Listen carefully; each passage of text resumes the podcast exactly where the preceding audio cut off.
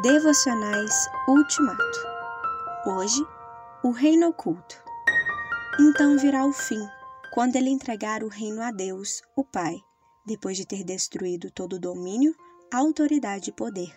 1 Coríntios 15, 24. Paulo diz que Cristo passará o reino a Deus, o Pai. Como pode ser isso?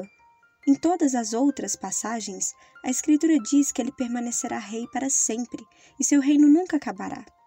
Entretanto, Paulo diz neste versículo que Cristo entregará o reino e colocará a coroa, o cetro e tudo mais no colo do seu Pai.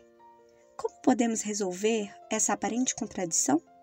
A resposta é: neste versículo, Paulo fala sobre o reino de Cristo na terra, um reino de fé, em vez de governar de forma visível ou pública, ele o faz por intermédio da palavra.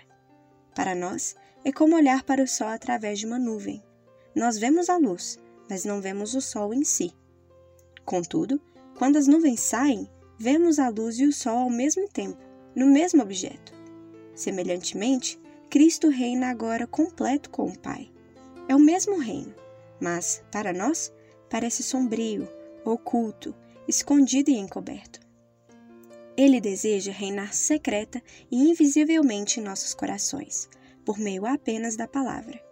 Por seu intermédio, ele nos protege e sustenta em nossas fraquezas contra o poder e a força do mundo. Apesar de agora o reino ser aqui na terra, mais tarde ele será no céu. Ele não mais será coberto e oculto, como parece ser agora. Uma moeda de ouro continua sendo uma moeda de ouro, Quer eu a esconda em meu bolso, quer a segure em minha mão. Da mesma maneira, Cristo exporá diante dos olhos de todos o tesouro que agora está oculto a nós.